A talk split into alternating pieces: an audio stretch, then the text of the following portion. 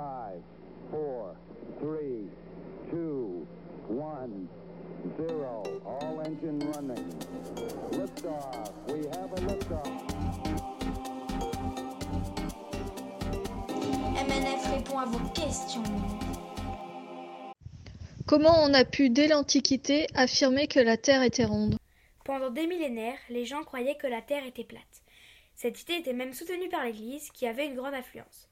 Cependant, aujourd'hui, nous savons grâce à la science que la Terre était bien ronde. Beaucoup de personnes pensent que c'est Galilée qui a fait cette découverte, mais en réalité ce n'est pas lui. C'est Eratosthène qui prouve que la Terre est ronde vers 230 avant Jésus-Christ.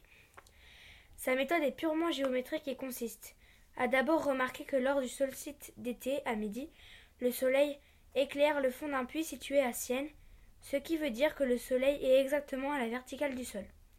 Puis il a mesuré l'angle entre une tour et le rayon du soleil à Alexandrie, se trouvant sur le même méridien de Sienne.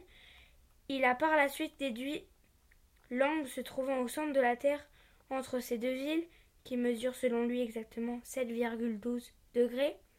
Grâce à cet angle, il a pu mesurer la circonférence de la Terre, a trouvé un résultat de 39 1375 km, ce qui est très proche de la réalité, puisque la Terre a une circonférence d'environ 40 070 km.